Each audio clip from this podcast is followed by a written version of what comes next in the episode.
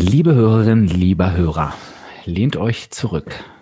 Einatmen, ausatmen. Genießt diese Folge, denn wir setzen jetzt mal die Stressbremse. Und in dieser Folge erfährst du, was passiert, wenn wir gestresst sind, wie Stress sich auf unseren Körper auswirkt und wie wir Stress reduzieren können. Das alles in dieser Folge. Viel Spaß dabei.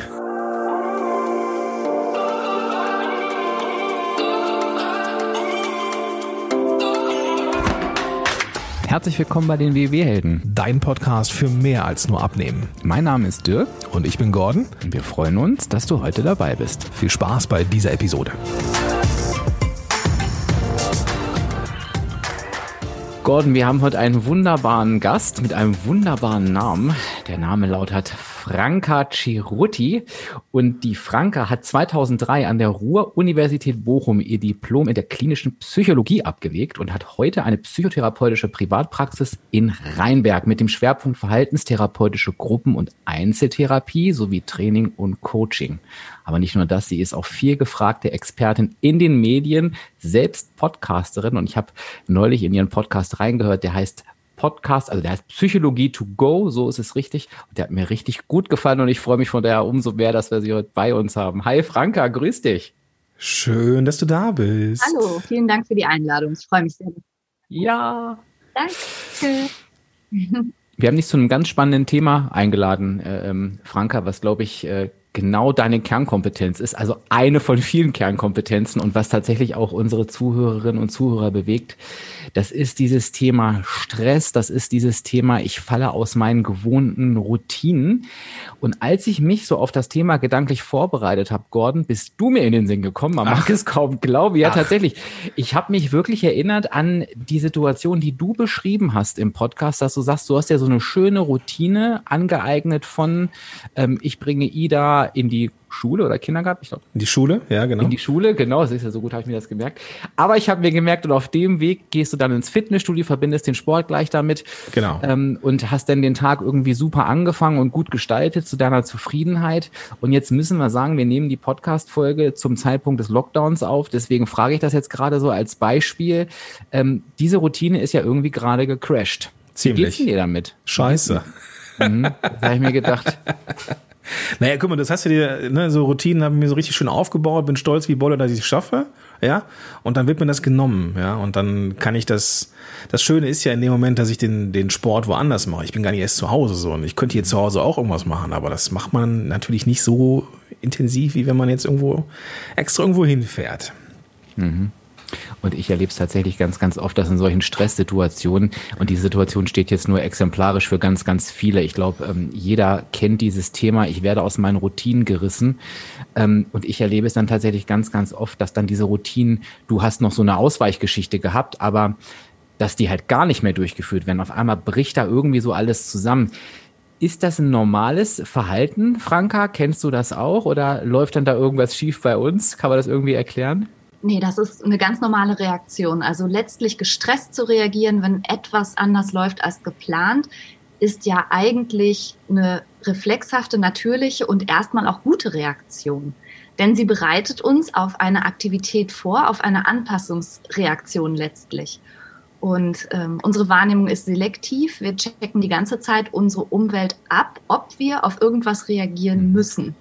Und wenn jetzt irgendwas passiert, uns irgendwas in die Quere kommt, dann haben wir da ein Jahrtausende altes Programm in uns, das sofort anspringt und das auch für den Steinzeitmenschen in uns ziemlich gut äh, funktioniert hat. Und zwar ist es eine ordentliche Ladung Adrenalin und Cortisol. Das war für die meisten Situationen, auf die Menschen zu reagieren hatten, echt eine ziemlich gute okay, Idee. Okay, aber jetzt ist ja so, dass wir nicht mehr in Höhlen leben und auch nicht mehr der Säbelzahntiger ums Eck äh, äh, ja, kommen kann. Aber diese Mechanismen haben wir immer noch drin. Letztlich ja. Also letztlich muss man sagen, das, was jahrtausende lang unser Überleben gesichert hat, nämlich dass wir auf ein Rascheln im Gebüsch oder auf ein unbekanntes Geräusch ähm, schnell und vor allen Dingen mit einem Hormon- und Botenstoffcocktail reagiert haben, der uns für Flucht oder Kampf prädestiniert hat, das war super. Sonst würde die Menschheit wahrscheinlich heute gar nicht mehr existieren. Aber heutzutage haben wir so viele Sorten von ich nenne das mal abstrakten Stress, also die Steuererklärung oder ich stehe im Stau oder ich muss mit einem quengelnden Kind Hausaufgaben machen. Für diese Arten von, von Stress und Belastung hat unser Körper noch kein besonders adaptives mhm. Programm entwickelt bisher, sondern schickt uns einfach nach wie vor hier bisschen Adrenalin, bisschen Cortisol, das wird dir helfen. Nur die Wahrheit ist natürlich, mhm. es hilft uns nicht. Okay, jetzt hast du gesagt, wir haben jetzt keine Anpassung, aber ich glaube, ich habe eine Anpassung, nämlich Essen. das ist aber keine Anpassung, das ist, glaube ich, ein Versuch der Beruhigung, oder? Okay. Okay, aber was ist denn, was ist denn dahinter? Also ich meine, wir haben, wir haben, äh, ich meine, viele, die uns zuhören, äh, haben augenscheinlich irgendwie den Wunsch, ein paar Kilos weniger zu haben. Die hat man sich irgendwann mal angefuttert ähm, und auch nicht selten im Stress oder in stressigen ja. Situationen. Ähm, wie kann es denn sein, dass wir, wenn wir gestresst sind, zu ja meistens auch hochkalorischen Lebensmitteln greifen. Ja, auch da steckt zum einen noch so ein bisschen der Steinzeitmensch in uns, uns drin. Also äh, Fett, hochkalorisches, süßes vor allen Dingen, ähm, das ist etwas, was unser Körper in Not und letztlich äh, zum Überleben total gut brauchen kann. Das ist das eine. Dann ganz allgemein gesprochen, steigert Essen auch den Tryptophanspiegel. Und Tryptophan wiederum ist ein Baustein für Serotonin, was das Glückshormon ist. Also darunter ist es ja landläufig ah, bekannt. Ah, okay. Und deshalb empfinden wir es auch so, ähm, dass Essen glücklich macht. Aber nicht Weil es zuletzt, das tut, ach am Ende. Es tut's. Okay, ja, faktisch okay. macht Essen glücklich, blöderweise. Okay. Wobei, ehrlich gesagt, fast alles, was auch unserem Überleben dient, macht auch Spaß, ne? Also nicht nur Essen. Aber ähm, tatsächlich ist es, glaube ich, aber bei vielen von uns darüber hinaus auch nicht nur so eine evolutionspsychologische Geschichte, sondern auch in der eigenen Erziehung verankert. Viele von uns haben halt auch gelernt, dass man auf schlechte Gefühle, jede Art von Frust, mit Essen reagiert, als Trösterchen oder als Belohnung oder komm mal her, du kriegst jetzt erstmal einen Kakao oder einen ja, Pudding. Ein Trostpflaster, das heißt, ne? Ja, so. genau. Ja, ja. Also für viele von uns ist das auch mit so emotionalen Schieflagen verbunden, dass man die bewältigt durch Essen. Mhm. Da kommt halt vieles zusammen. Okay, aber was ich jetzt schon mal mitnehme, was, was ich halt ganz cool finde, ist so, ist, es ist jetzt nicht, noch nicht mal unbedingt so, dass ich mir den Zucker antrainiert habe, und ich glaube, dass er mir gut tut, sondern dass es tatsächlich einen physiologischen Zusammenhang zwischen Kalorien und Wohlfühlen gibt. Ja, nicht Kalorien, ja, ja, doch, im weitesten Sinne schon. Essen an sich hm. erhöht den Tryptophanspiegel, okay. genau. Okay.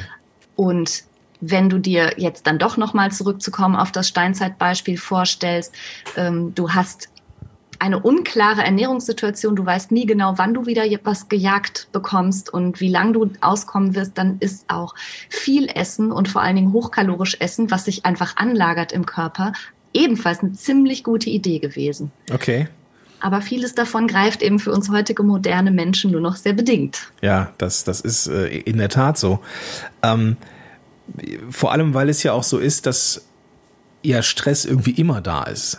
Ja, also wir haben ähm, zwar nicht mehr diesen, diesen, äh, ja, nicht mehr diesen äh, irgendwelche Gefahren. Also wie dankbarerweise sind wir hier in, einer, in, in einem, äh, ja, in einem Land oder in einem, einem Teil der Welt, wo wir nicht tagtäglich um, ums Überleben kämpfen müssen.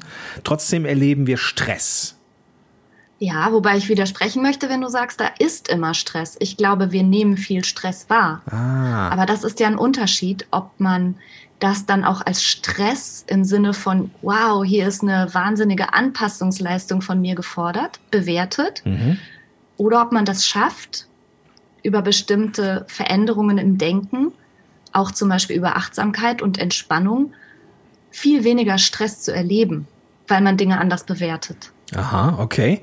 Das bedeutet, ähm, dass ich den Stress tatsächlich irgendwie ein bisschen managen kann? Genau.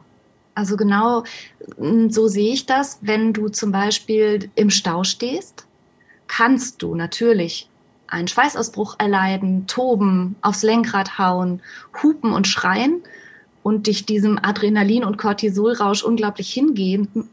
Nur du wirst dadurch nicht schneller und du wirst dein Ziel keinesfalls früher erreichen und auch die anderen Autos dematerialisieren sich nicht, sondern du sitzt da einfach und erlebst eine wahnsinnige Stresskaskade. Oder du schaffst, es, über ein verändertes Denken dir klar zu machen, dass du eine Stressreaktion jetzt gerade gar nicht brauchst, dass sie dir nicht hilft, dass es sozusagen wie nicht angemessen ist, nicht konstruktiv. Okay. Und dass du jetzt einfach diese Pause genießt, indem du das Radio andrehst und ein bisschen durchatmest und dir klar machst, du kommst an, wann du ankommst. Es ist kein Grund, jetzt da so drauf einzusteigen. Okay, schönes Reframing. Dirk, kennst du, kennst du das? Hattest du das auch mal? Hast du mal, hast du mal Stress erlebt und gemerkt, es bringt nichts und hast dann angefangen, anders damit umzugehen? Also ich habe es auf jeden Fall versucht. Ich äh, kenne tatsächlich, ich habe mich gerade in diesem Bild wiedergefunden, weil Stau so ein schönes Beispiel ist. Und ich habe schon gemerkt, dass ich mir halt oft sage, ähm, die Situation verändert sich ja nicht. Also sie bleibt gleich. Ich stehe in diesem Stau und es ist, wie ich damit umgehe, das macht den Unterschied. Das hilft mir dann schon in dem Moment, wenn ich nicht erst wie reflexartig auf diese Situation äh, reagiere, wie ich es immer getan habe. Ich habe das Gefühl, das ist auch teilweise Gewohnheit irgendwie ganz, ganz schräg. Aber das kenne ich tatsächlich auch und ich fand das halt gerade ganz spannend spannend dieses Managen des Stresses, weil mir aufgefallen ist, dass ich schon, ich hatte das Glück, schon einige Unternehmer kennenzulernen mit großen Unternehmen, wo ich immer so aus meiner Sicht dachte, boah, die müssen ja mega gestresst sein und wirken. Und gerade bei denen ist mir immer aufgefallen, die sind die Ruhe selbst und auch die spielen das auch nicht. Da habe ich immer mich, mich gefragt, wie machen die das? Und wahrscheinlich haben die da irgendwas für sich gefunden, wie sie das hinkriegen. Ich fände das mal total spannend, wie dieses Bild gerade. Gibt es da so richtige Dinge, die man umsetzen kann? Kann, Franka, die man üben kann, richtig? Ja, mehrere Dinge. Also einen, ich finde eine ganz gute gedankliche Übung, die man machen kann und die mir persönlich ganz schnell aus dem Stress raushilft, ist eine Mini-Achtsamkeitsübung. Und die nutze ich immer dann, wenn ich zum Beispiel so Stausituationen habe oder nachts wach liege und grübel oder von einem Termin zum nächsten hetze und während ich das eine tue, schon an das andere denke und während ich morgens noch unter der Dusche stehe, schon den Termin des Abends im Kopf durchgehe. Für diese Situation finde ich einen einzigen Satz super hilfreich und der ist auch vielleicht bei deinen Managern so ein bisschen das Geheimnis. Ich frage mich dann immer, kann ich das jetzt lösen? Und diesen Satz nehme ich und drehe den im Kopf und äh, betone auch mal jede, jedes Wort einzeln. Kann ich das lösen? Kann ich das jetzt mhm. lösen? Kann ich das lösen? Und manchmal komme ich dann ganz schnell dahinter, äh, dass ich zum Beispiel zur Unzeit gerade über Dinge nachdenke oder dass ich über Dinge gerade mir Stress im Kopf mache, die ich gar nicht beeinflussen kann.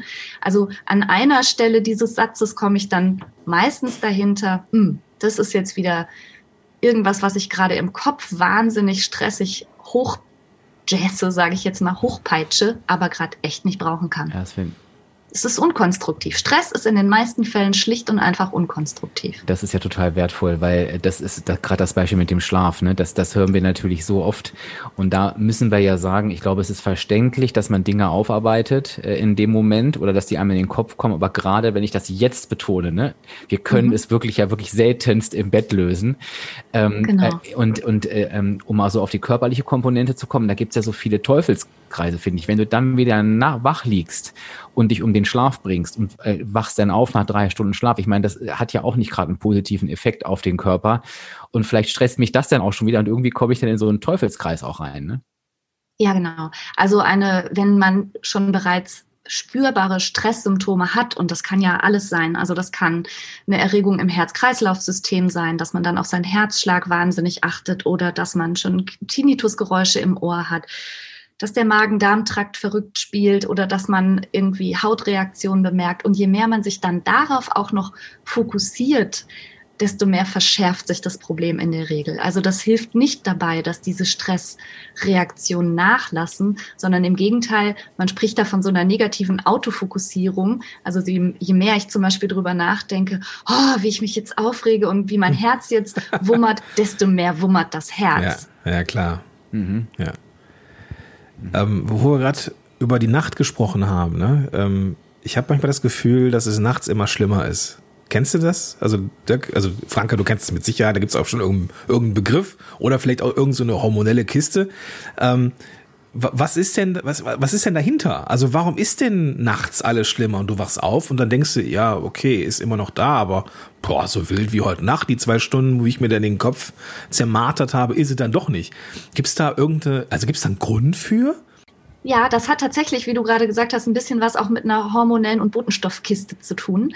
Und zwar, ähm, wenn wir träumen, ist es ja notwendig, dass unser, unsere Gedankeninhalte und alles, was wir träumen, von unserer muskulären Aktivität entkoppelt ist. Sonst würden wir unser ganzes Traumgeschehen sozusagen mit zappeln, so wie man das bei Hunden manchmal sieht, wenn die vom Jagen träumen. So. ja, genau. Also das heißt nicht, dass wir total regungslos sind im Schlaf, aber ähm, das macht ein bestimmter Botenstoff, der, der uns sozusagen körperlich wie so ein bisschen ausnockt. Nicht vollständig, aber wir fühlen uns kraftlos und wir sind körperlich in so einem Schlafmodus und gleichzeitig rattert der Kopf aber über Probleme und dieses Missverhältnis zwischen einerseits so einer Kraftlosigkeit und andererseits Problemen im Kopf, der beschäftigt viele Leute gerade nachts. Und ich glaube, dieser Effekt, den du gerade geschildert hast, dass du nachts, wer weiß, wie lange über was nachdenkst, was dich am nächsten Morgen genau zwei Minuten kostet. Das, das zeigt halt dieses Missverhältnis zwischen Fähigkeit zur Aktivität und über Aktivität nachdenken nachts und dann tatsächliche Umsetzung am nächsten Tag ist manchmal gar nicht so schwer. Deshalb ist die Nacht auch wirklich gar keine gute Zeit zum Grübeln oder um irgendwas zu planen. Es fühlt sich alles viel, viel, viel schwerer und nahezu unschaffbar an. Und das ist aber letztlich ein Trugschluss. Also deshalb okay. ist die Nacht nicht zum Grübeln. Und da dann diesen Satz sich zu sagen, kann ich das jetzt lösen, finde ich ganz hilfreich. Und sich dann auch zu erlauben, mal die nächsten fünf, sechs Stunden einfach mal nichts zu tun. Und wenn die Angst dahinter liegt, dass man was vergessen könnte, also dass man quasi so mantraartig Dinge wiederholt, weil man denkt, sonst hat man sie am nächsten Tag nicht mehr im Kopf, die würde ich hinschreiben. Also einmal hinschreiben und loswerden und sich dann aber auch gestatten, einfach mal Ruhe einkehren zu lassen. Okay, also irgendwie, keine Ahnung, ins Handy tippen oder irgendwie ein Blatt ja. Papier irgendwie dabei haben oder sowas. Okay, genau. okay, cool. Und das geht auf jeden Fall. Äh, ähm, da kann ich tatsächlich mal als positives Beispiel dienen, ausnahmsweise. Das habe ich tatsächlich mir angewöhnt über die Jahre. Also ich war auch so ein Nachtgrübler, permanent. Und das macht einen, also mich hat das wirklich wahnsinnig gemacht, weil diese Müdigkeit, dieser Teufelskreis und dieser Satz, ich kann das jetzt nicht lösen, hat mir da wirklich geholfen. Also für alle die, die jetzt denken, ich, ich grübe, also das habe ich genauso gemacht, den Kopf zermartert.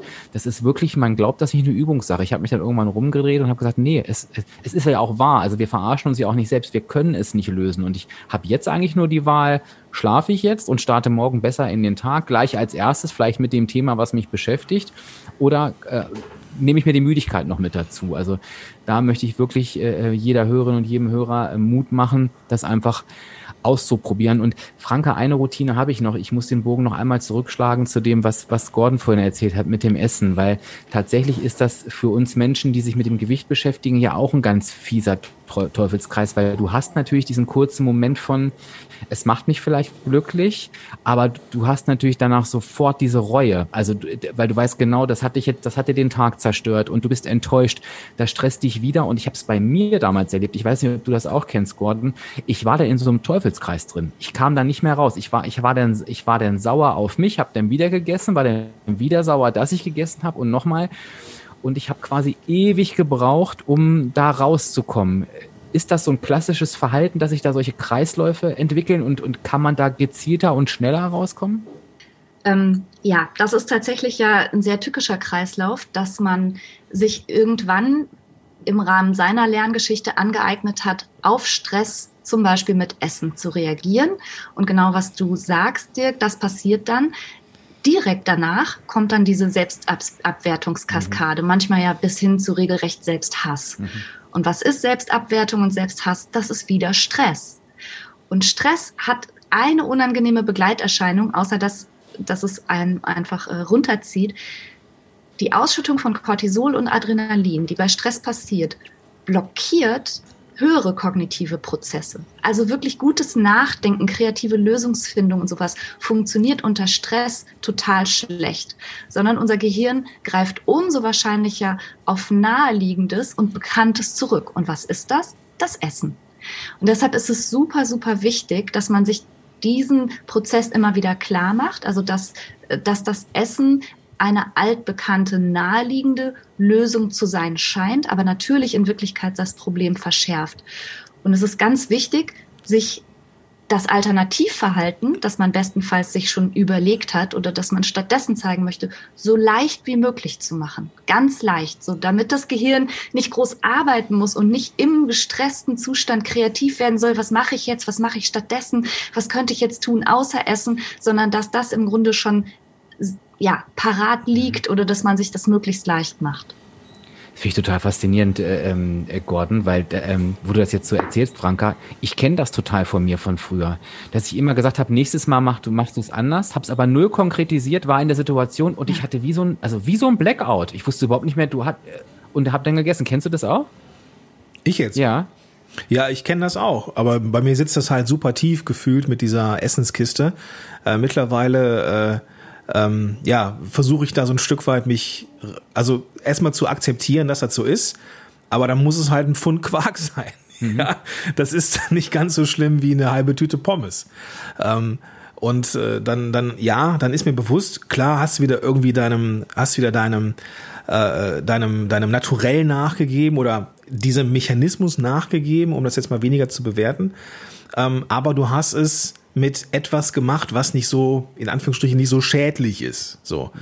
Ähm, ich könnte dann auch, wenn es mir schlecht geht, irgendwie, weiß ich nicht, einen neuen Rechner kaufen, aber das bringt ja auch nichts, wenn ich mir jeden Tag einen Rechner kaufe. So, also muss es irgendwas sein, was, was äh, ja irgendwie naheliegend ist und solange es jetzt irgendwie die, diese, dieses Nahrungsding irgendwie so, so nah ist, ja, dann, wie gesagt, dann habe ich hier immer den Kühlschrank voller Magerquark. Mhm. Yay. Das wäre dann quasi, dass es dir einfach macht, darauf zurückzugreifen. Das hätte, genau. hätte, das hätte ich jetzt auch so gedacht. Und, und für viele, ähm, ich versuche dann im Coaching immer darauf zu gehen, ähm, ähm, dass wir uns fragen, welche, was, welches Gefühl wünsche ich mir denn eigentlich gerade? Wenn ich gestresst bin, wünsche ich mir Entspannung, wenn ich traurig bin, Freude. Und, und was kann mir das, was kann mir das bringen? Und das finde ich nochmal total spannend, dass du gesagt hast, Franka, und da dann wirklich ganz einfach denken, ne? also einfache Dinge, auf die ich schnell zurückgreifen kann, weil es dann ja auch manchmal so in der Situation absurde Dinge sein können, wie viele sagen mir, Bewegung, ne, Sport äh, äh, entstresst mich. Und wenn du beim Essen, beim Essen gedanklich bist und zum Sport hinwechseln sollst, das ist ja für viele total schwierig, was jetzt auch irgendwie klar wird, wenn wir verstehen, in welchem Zustand wir uns, uns da befinden. Ne? Also das, das ziehe ich mir jetzt echt nochmal raus, sich da wirklich kleine, kleine Ziele auch zu setzen, ne? naheliegende, einfache. Man kann sich das so vorstellen, dass da über Jahre, wenn nicht gar Jahrzehnte ins Gehirn eingefräst wurde, das ist der Zustand und das ist deine Reaktion. Peng. Und das ist einfach so naheliegend, das denkt sich wie von selbst. Alles Neue, alles andere, jede neue Lösung, jedes neue Verhalten braucht Energie, um überhaupt darauf zu kommen. Und wie du schon gesagt hast, Dirk, da ergibt sich gerade in so einem Stress oder einem angespannten Zustand, ja, eher so ein Blackout und man greift wieder auf die eingefräste alte Denke, auf das alte Muster zurück. Und das mit dem Sport, also das ist tatsächlich etwas, was an der Stelle nicht im ersten Schritt super gut greift. Aber um einen kleinen Cut da reinzukriegen, zumindest zwischen ähm, den Reiz, Stress und die Reaktion Essen, finde ich zumindest so eine Bewegung, auch übrigens Adrenalin schon mal körperlich ein bisschen wieder abbauen kann. Das muss nicht Sport sein. Sport ist auch wiederum so ein total großer, abstrakter Begriff. Mhm. Ich müsste jetzt Sport machen. Mhm. Aber es reicht auf der Stelle zu hopsen oder sich zu schütteln oder zu sagen, ich mache einen Song an im Handy, der mir gut gefällt und ich tanze für die Dauer dieses einen Songs. Und während ich da tanze und mich schüttel und einfach nur über die Körperbewegung Adrenalin abbau, kann ich schon mal vielleicht grob in die Richtung denken, okay, und was mache ich dann? Und dann greife ich eben hoffentlich nicht zur Tüte Chips, die im Schrank nicht sein sollte, sondern überlege mir, was brauche ich eigentlich gerade wirklich? Worin besteht mein Stress? Habe ich eigentlich gerade Stress oder ist das eine, eine Bewertung von mir als Stress? Kann ich mich da wieder rausdenken? Könnte mir eine Atemübung helfen, um meinen Körper überhaupt wieder in Ruhe zu bringen? Also so, so ein Separator nennen wir das, da reinzubringen zwischen Reiz und Reaktion. Das wäre schon mal die allererste Maßnahme. Das ist so ein bisschen was mit ja, Achtsamkeit zu tun, ne? Also irgendwie den Moment zu erkennen, okay, da kommt jetzt gleich was. Gleich ist so der Reiz so hoch, dass ich so, so dieser Point of No Return so, dann, aber wenn ich ihn schon sehen kann oder wenn ich ihn schon so, haha, der kütt bald, dann ähm, kann man da schon irgendwie gegenarbeiten. Und das ja. zu wahrzunehmen, muss man erstmal können. Ne? Genau, aber das ist tatsächlich dieses große Thema in allen achtsamkeitsbasierten Therapieformen und Coachings, dass man gar nicht nur auf das in Anführungsstrichen Problem an sich fokussiert, sondern dass man tatsächlich wirklich zum Experten für sich selber insgesamt wird, also eine gute Achtsamkeit dafür entwickelt. Warum denke ich so, wie ich denke? Warum verhalte ich mich gerade so? Warum stresst mich das so? Also überhaupt wie so ein wie so ein, ich nenne das immer so ein drittes Auge auf sich selber zu entwickeln und eine Metaebene zu entwickeln, äh, eine konstante Selbstbeobachtung, die mich erkennen lässt, wie ich bin, warum ich so bin, wann ich wie verha mich verhalte und auch wo meine Fallen letztlich liegen. Mhm. Und was du gerade gesagt hast, Gordon, erlebe ich tatsächlich in vielen Gesprächen, dass wir doch oftmals genau wissen, dass das irgendwie auf uns zukommt. Und, und wir neigen nur dazu zu sagen, nee, das darf nicht sein. Ich mache das jetzt mal schnell weg, was natürlich überhaupt nicht funktioniert. Und ich glaube, ja. jetzt zu sagen, doch, das darf da sein, aber ich werde jetzt anders damit umgehen. Und je eher ich das ahne, desto besser. Ich glaube, das ist auch eins, eins der Geheimnisse. Und ich finde die Fragen, Franka, die du gerade gesagt hast, das selbst mal zu hinterfragen und zwar gar nicht vorwurfsvoll, sondern eher interessiert. Ne? Also interessiert an mir selber, Mensch, warum mache ich das eigentlich? Und das, das kann einem so tolle Erkenntnisse bringen und ich glaube, dann fällt einem die Lösung auch wieder leichter. Und wenn man in dem Prozess, in dem Denkprozess erstmal drin ist, hat man ja vielleicht auch schon so einen kleinen Cut hinbekommen in, in ja, genau. Situation. Ja, absolut. Und äh, das finde ich schön, dass du das so sagst. Dieses, ah, interessant. Das ist was, was ich meinen Patienten und Coaches ganz oft sage. Die fühlen sich schlecht und ich sage, oh, interessant. Wie kam es dazu? Und dann die immer, ja, toll, jetzt kommt sie wieder mit interessant. Aber ich äh, finde wirklich, wenn man so in, zum Forscher in eigener Sache wird und letztlich dadurch auch zum Experten in eigener Sache und schlechte Gefühle nicht sofort wegdrängen will, sondern erstmal verstehen, was wollen die mir denn gerade sagen? Wo kommen die denn her? Das ist ein super wertvoller Prozess. Und letztlich Gefühle einfach auch erstmal wahrzunehmen als Gefühle, also als Signale, die ich gerade aus meinem Inneren bekomme. So ein bisschen wie wenn man im Auto fährt und dann geht eine Lampe an. Dann sage ich auch, oh, interessant, da ist jetzt gerade eine Lampe angegangen. Was sagt mir diese Lampe? Ach, mein Auto will Öl. Verstehe. Und dann kümmere ich mich darum. Und Gefühle sind sowas wie die Lampen, die angehen und die sagen uns was über, unseres, über unser Inneres. Und viele Menschen haben sich aber angewöhnt, diese Lampen entweder zuzukleben mhm. oder sofort die Lampen irgendwie auszumachen, wie auch immer. Ohne mal ein bisschen gezielter zu gucken, huch, worum geht's hier? Was, was genau ist jetzt hier gefragt? Also insbesondere Essen wird ja manchmal so ein Automatismus, mhm. der dann für alle möglichen Gefühlslagen ja wie eingesetzt wird. Ob das Langeweile ist, Frust, Traurigkeit oder Ärger. Und letztlich ist die Antwort dann immer Essen. Aber vielleicht ist es gar nicht die richtige Antwort. Mhm. Mhm. So war es bei mir immer. Und äh, wie du genau sagst, in jeder Lebenssituation war es die Antwort. Und äh, ähm, ja, ich bin auch irgendwann, ich dachte auch, ich kann das nicht verändern, äh, weil das wirklich so drin war. Aber ich habe halt eben irgendwann mir gesagt, du Essen ist, das ist nicht dafür da, um Gefühle äh, zu erzeugen, mhm. sondern es ist halt eben Nahrungsaufnahme. Und das war echt ein langer Weg. Aber ich kann wieder nur jedem Mut machen, äh, der sich jetzt vielleicht genauso hoffnungslos fühlt, ähm, das funktioniert. Und ich kannte das gar nicht, vor Stress nichts essen, vor Freude nichts essen. Ich habe immer gegessen. Also für mich gab es immer ja, den genau. Grund. Zur Belohnung. Ja, immer, ja, war ja. immer toll, weil ich eben auch Essen liebe. Und, und das ist tatsächlich etwas, was man, was man steuern kann. Und ich fand das Bild mit der Lampe gerade so schön, weil wir müssen dann vielleicht einfach manchmal in unsere eigene Gebrauchsanweisung mal reingucken, was das nochmal mit dieser Lampe auf sich hat. Ne? Und das geht. Ja. Also man findet da wirklich was geschrieben, wenn man, wenn man richtig guckt. das Handbuch, ja, das eigene Handbuch. Das ist ein cool, cooles Ding, ja, eine coole Sache. Ja, aber ich finde es wirklich so interessant. Also ich meine das gar nicht despektierlich, aber ich habe den Eindruck, sehr viele Menschen sind viel besser in der Lage, an ihrem Haustier Zeichen zu erkennen für Angespanntheit oder für Stress oder dass das dem nicht gut geht, als bei sich selbst. Mhm. Wirklich, das ist phänomenal, wie für sich selbst blind viele Menschen sind oder wie sie die Achtsamkeit gar nicht erst entwickelt haben für eigene innere Vorgänge. Also das finde ich schon spannend. Und meiner Wahrnehmung nach müssen im Grunde alle erfolgreichen Projekte da auch ansetzen oder das mit berücksichtigen. Mhm. Und ich glaube, das ist, ähm, das ist, deswegen ist es auch so wichtig, dass man irgendwie hier mit dieser WW-Sprache, mit diesen Säulen, von diesen Säulen spricht, dass eben das Mindset eben auch wichtig ist. Das Essen ist oft nicht, also das Essen ist, einfach, ist einfach ein Symptom, ist irgendwas. Aber das, was dahinter steckt, das hat nichts mit Essen zu tun. Das hat irgendwas mit da geht's mir gerade nicht gut oder da läuft mein Leben nicht so, wie es sein könnte. Und da muss man halt ansetzen. Ähm, wenn man da nicht ansetzt, so dann, dann, dann ist es mit dem Essen auch wird es, glaube ich, auch nie weggehen. Oder man muss es halt mit irgendetwas anderem kompensieren, was einem auch langfristig nicht gut tut, wie, weiß ich nicht, shoppen oder keine Ahnung was. Aber wenn man irgendwie einmal, ähm, wenn man einmal verstanden hat, warum man so tickt, wie man tickt und woher dieser vermeintliche Stress kommt, ähm, wenn man das einmal verstanden hat, ja, dann ist doch, dann, dann, dann ist man auch erst in der Lage, diese Entkopplung zu äh, wieder äh, zu zu erkennen mhm. und dann die Kopplung wieder hinzukriegen. Das ist der Punkt, ne? Also genau. einmal zu, zu, zu merken, oh, da ist was nicht in Ordnung. Und dann muss man auch erstmal akzeptieren, dass diese Entkopplung da ist. Das tut auch weh, das zu sehen. Mhm. Ähm, und auch ne, zu merken, so, oh Mann, ne, mein Leben ist nicht so geil, weil ich das irgendwie so und so erlebe.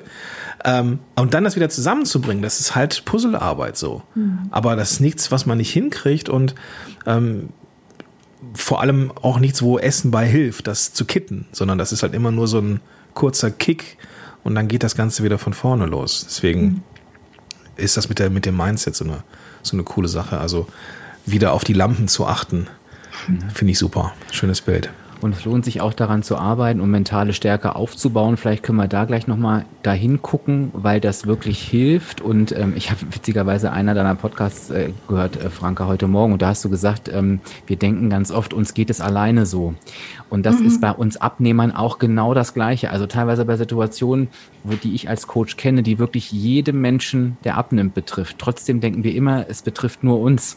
Und äh, ja. das kann auch ein Grund sein, warum ich sage, oh Gott, ich darf mich mit diesem Thema nicht beschäftigen oder mir das gar nicht, äh, mir das gar nicht eingestehen, weil nur mir geht das so und das ist einfach nicht so. Ne? Es betrifft halt so, so viele.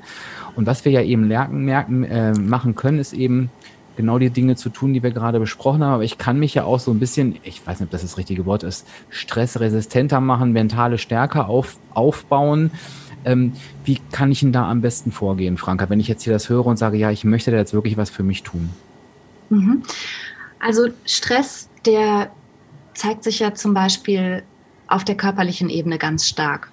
Also mit etlichen Körperreaktionen, das hatten wir ja gerade schon angesprochen. Mhm. Und gleichzeitig macht sich Stress psychisch bemerkbar. Also durch Nervosität, durch Reizbarkeit, durch mh, hm, Konzentrationsschwierigkeiten, Dünnhäutigkeit.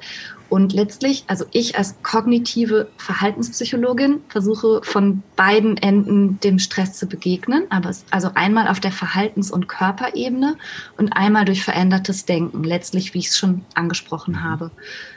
Eine Überlegung ist zum Beispiel, dass ein ähm, entspannter Geist gleichzeitig den Körper auch entspannt. Also, dass wenn ich es schaffe, mein Bewusstsein zu beruhigen und meine Gedanken zu beruhigen, dann werde ich auch diese körperliche Stressreaktion nicht mehr haben. Und umgekehrt, wenn mein Körper ganz stark angespannt ist und ich es schaffe, den Körper zu entspannen, wird sich darüber der Geist beruhigen.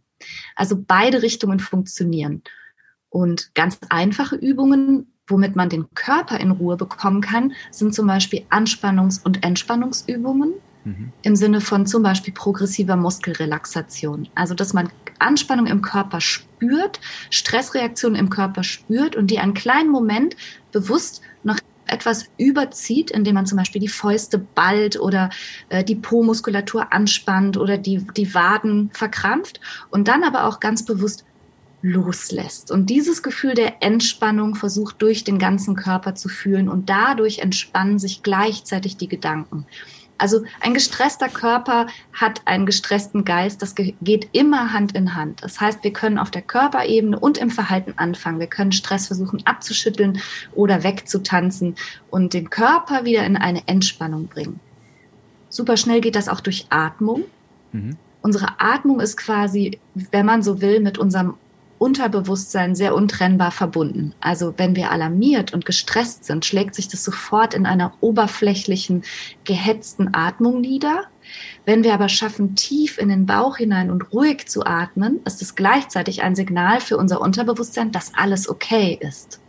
Also auch das ist sozusagen so ein Blitztipp, ganz bewusst tief und ruhig zu atmen, denn das ist ein eindeutiges Signal, dass wir gerade nicht kämpfen oder fliehen müssen, sondern dass alles okay ist.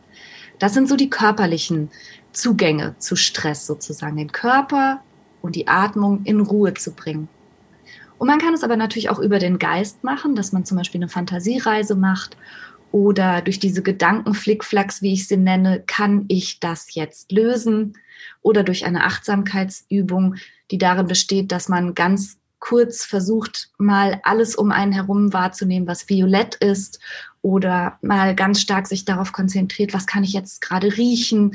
Also, dass man eine Achtsamkeitsübung macht und dadurch wieder in Ruhe kommt, die dann auf den Körper abstrahlt. Mhm. Also drei Ansätze, die es quasi gibt. Ne? Also das ist ja auch äh, super spannend. Das heißt, dann kann auch jeder gucken, was er sich, was er sich gönnen möchte. Wir unterstützen das ja auch äh, ähm, in der in der WW-App durchaus durch die Audio-Coachings und mhm. auch durch durch Headspace. Also auch für all diejenigen, das höre ich auch ab und an, ähm, die sagen, oh, ich weiß nicht, ob das was für mich ist. Mir hilft es halt immer, wenn ich weiß, wofür ich das tue, denn ergibt es gleich wieder ergibt es gleich wieder mehr Sinn. Also vielleicht wirklich jetzt mal gezielt danach gucken, was entspannt mich eigentlich oder was hilft mir vielleicht ja. auch bei der Atmung ich kenne das, was du gesagt hast, ist wahrscheinlich das gleiche, diese progressive Muskelentspannung, darunter kenne ich das. Genau. Ne? Also das kann ich ja auch googeln oder bei, bei YouTube eingeben beispielsweise, da werde ich halt Anleitungen dazu finden, wenn ich es lieber angeleitet haben möchte. Und sag mal zur Atmung nochmal, gibt es da eine spezielle äh, Technik, die man machen kann, irgendwie mit Mitziehen oder sowas? Gibt es sowas? Gibt es auch, aber wenn ich ganz ehrlich sein soll, glaube ich, kann da ebenfalls jeder gucken, was so taugt. Ne? Also es gibt so vier, sechs, acht Atmungen oder so. Und ja, vielleicht ist der Kopf noch ein bisschen besser beschäftigt, wenn man so will, wenn man da auch mitzählt.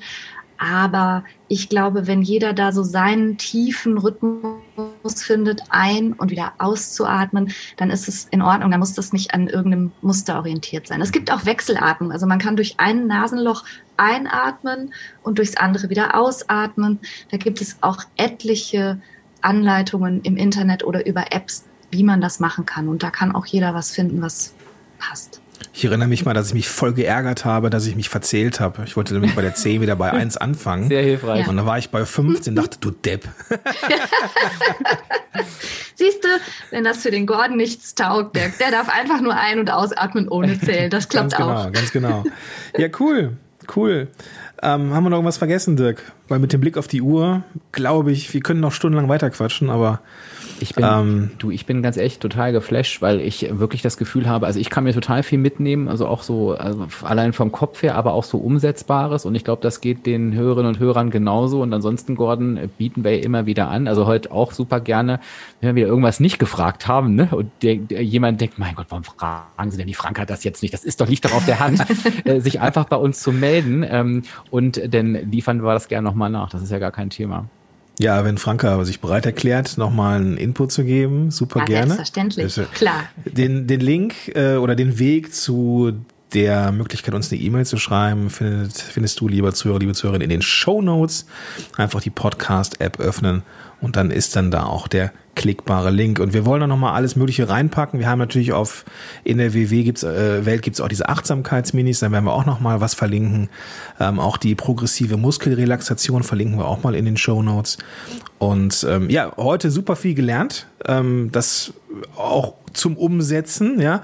Ähm, was mir, bei mir hängen geblieben ist, ist im Kopf erstmal, ja, es gibt eine alte, archaische, steinzeitliche ähm, ein steinzeitliches Muster von Adrenalin und Cortisol, das im Körper ausgeschüttet wird, wenn wir Stress erleben, uns vorbereitet auf ja, Flucht oder Kampf. Ähm, wir haben diese Flucht-Kampf-Reaktionen äh, oder Gründe wie Säbelzahntiger zwar nicht mehr, aber wir machen uns die dann halt mal gerne, wenn zum Beispiel die Steuererklärung naht oder wir sonstige Dinge erleben, dann haben wir auch das, was Stress ist. Dann, was ich noch mitnehme, ist, ja, irgendwie haben wir immer das Gefühl, dass wenn wir was essen, dass es uns besser geht. Und das ist doch irgendwie doof. Nee, ist nicht doof, das ist so, weil irgendwie in der Nahrung wird so Tryptophan und Tryptophan ist die Vorstufe vom Serotonin und Serotonin sorgt dafür, dass es uns gut geht. Also von daher darf man auch ein bisschen gnädiger mit sich selber sein. Und äh, ja, man darf auch den, den, den Blick auf den Stress irgendwie lösen. Ähm, ist der Stress, den wir jetzt da erleben, ist das, ist der so ein bisschen selber gemacht? Machen wir uns da vielleicht hin und wieder mal einen zu großen Kopf katastrophisieren wir Dinge vielleicht. Und dann dürfen wir die fünf Finger zu Hilfe nehmen und uns fragen, kann ich das jetzt lösen?